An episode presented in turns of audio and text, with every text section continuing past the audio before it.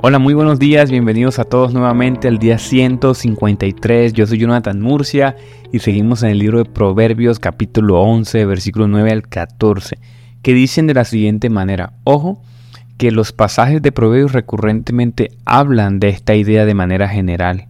Así que, pendiente, dice, versículo 9, con la boca el impío destruye a su prójimo, mas con el conocimiento, o por el conocimiento los justos serán librados. Entonces habla de tener cuidado con nuestra lengua, pero por el conocimiento seremos librados. Versículo 10. Con el bien de los justos se regocija la ciudad, y cuando perecen los impíos hay gritos de alegría. Versículo 11. Por la bendición de los rectos se enaltece la ciudad, pero la boca de los impíos es derribada. Nuevamente los labios. Versículo 12. El que menosprecia a su prójimo carece de entendimiento, pero el hombre prudente guarda silencio. ¿Ven? Recurrentemente estos pasajes están hablando de una idea general, tener cuidado con nuestra boca, que puede ser de bendición o de perdición. Versículo 13. El que anda en chisme revela secretos, pero el de espíritu leal oculta las cosas. Versículo 14. Donde no hay buen consejo, el pueblo cae, pero en la abundancia de consejeros está la victoria. Entonces, chicos, la boca puede ser de bendición o de maldición. Es lo que está diciendo acá el pasaje. La boca puede ser un instrumento de salvación incluso porque es guiado por el Espíritu Santo. Yo quiero usar dos ejemplos y dos pasajes. Porque me llama mucho la atención ese versículo 13 dice, el que anda en chisme revela secretos, pero el que tiene un espíritu leal oculta cosas. ¿Saben quién tiene un espíritu leal? Jonatán, Jonatán, cuando intercede por David. En 1 Samuel 19 del 1 al 2, Saúl le dijo a su hijo Jonatán y a todos sus siervos que le dieran muerte a David. Pero Jonatán, hijo de Saúl, apreciaba grande a David y avisó a, y avisó Jonatán a David diciendo, Saúl mi padre procura matarte. Y ahora pues, te ruego que estés alerta por la mañana y permanezcas en un lugar secreto y te escondas. La labor de Jonatán aquí bastante significativa. Te voy a dar tres razones por las que me parecen significativas. Uno, era un pacificador. Su boca no era para destrucción. ¿Ven? Guardó, reveló secretos. ¿Reveló secretos para qué? Porque tenía un espíritu leal. Él se acordaba de que David era un hijo del Señor. En segundo lugar, más sobresaliente todavía esto, él hizo una labor de reconciliación para que su papá eh, estableciera las paces con, David. Tercero, y no menos meritorio, Jonatán corría el riesgo de que lo acusara, se le acusara de traidor. Mira qué interesante, porque a pesar de todo eso también Jonatán entendía que David tenía la bendición de Dios, era hijo de Dios, incluso se negó a sí mismo, murió a sí mismo, ¿para qué?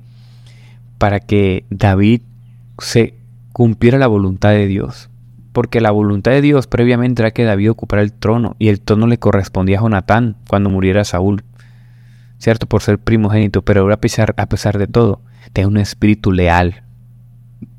¿Ves? Su consejo, su prudencia, el conocimiento en Dios también, quién era Dios y quién era Él. ¿Verdad? Nos invita a dos cosas, a guardar silencio cuando debemos de guardar silencio, estos proverbios, pero hablar cuando se debe hablar y ser primeramente fiel al Señor. Muchas veces en nuestras iglesias locales somos más fieles a lo que diga tal persona y se generan muchos conflictos, adivinen por qué. Por falta uno, para mi criterio de disciplinas espirituales. Porque una persona que esté habitando en disciplinas espirituales es, es imposible que siga una vida igual. ¿Saben por qué la mayoría de conflictos se, se generan en las iglesias? Por, por el chisme, por la lengua, porque no tenemos una lengua leal. A veces nosotros queremos ocupar rangos. Nuestro problema eclesiástico muy recurrente en Latinoamérica es que como que tenemos rangos de mentores, de ministros, de no sé qué, de pastores.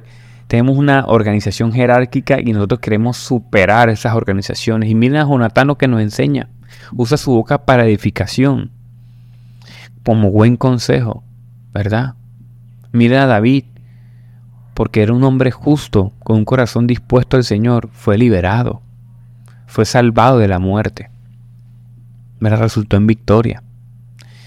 Y el cuidado de la y, no se puede hablar del cuidado de la lengua sin repasar Santiago 3, 5, 6. Dice, la lengua es un miembro pequeño y sin embargo se jacta de grandes cosas. Es como, mira quién, qué gran bosque se incendia con tan pequeño fuego. Un pequeño fuego en el desierto era devastador. Versículo 6. Y la lengua es un fuego, un mundo de iniquidad. La lengua está puesta entre los, nuestros miembros, la cual contamina todo el cuerpo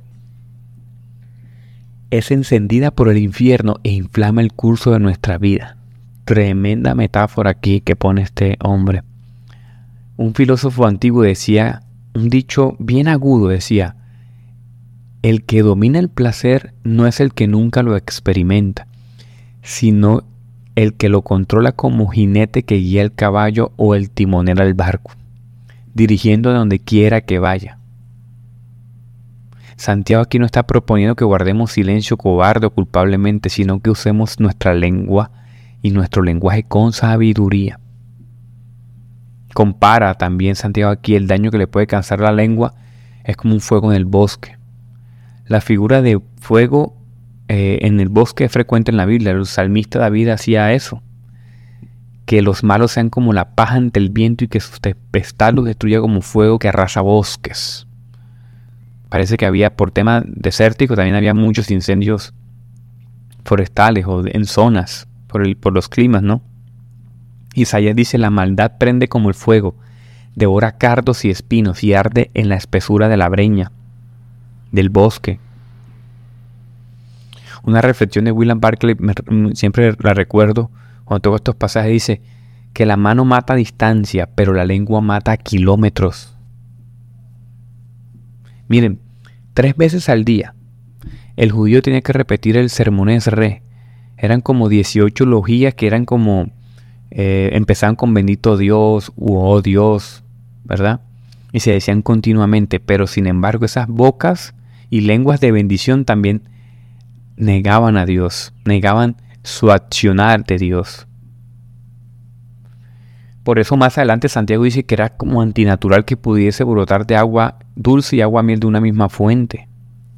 De tu boca, tu boca tiene que ser muy prudente. Recuerden que Pedro también alababa al Señor. Hay un verso que a mí me impacta mucho, a mí me impactó porque Pedro decía, Señor, mi alma pongo por ti. Pero el rato que estaba negándolo, con advertencia y todo. Mire lo que decía Filón de Alejandría.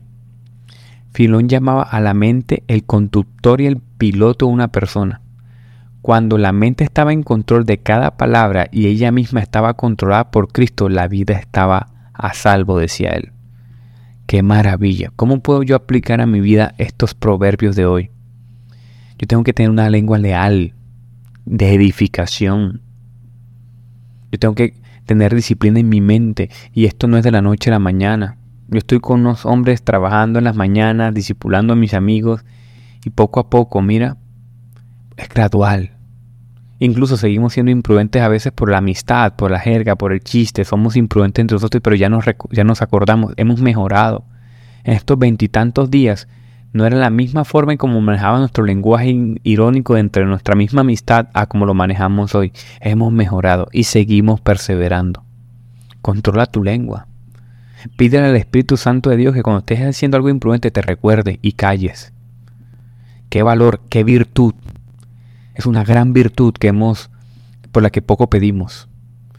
Oren hoy y pidan al Señor que sean cada vez más prudentes, más prudentes. Hablar cuando se debe hablar, callar cuando se debe callar. Cortar el chisme. Versículo 13, el chisme revela secretos destruye, es como un fuego que destruye desde dentro la iglesia. Ten cuidado de ello. Vamos a orar. Gracias Dios, porque tu palabra es buena, Señor. Nos anima, Señor, nos confronta, nos redarguye, Padre. Nos has venido hablando hoy de prudencia, de que seamos más sensatos, que tengamos una mente, Señor, como la de Cristo. Y la mente de Cristo, Señor, es sabia. El hombre cristiano controla su lengua, corta el chisme, sabe que el lenguaje es poderoso que sirve para edificación, pero también sirve para destrucción. La lengua nos abre muchas puertas, pero nos cierra otras. Así que ayúdanos a ser más sabios y prudentes el día de hoy en nuestra vida, Señor. Que la gente cuando nos vea nos distinga como gente prudente, que habla lo que tiene que decir. No es perder gracia ni autenticidad, Señor, ni formas que tú nos has dado. Es ser prudente, Señor, cuando debemos ser prudentes. Pero no podemos solos, Dios. Podemos hacer muchos ejercicios, podemos callar, pero nuestro corazón necesita de tu iluminación para este tema. Te lo pedimos, Dios, en el nombre de Jesús. Amén y amén. Bendiciones, amigos.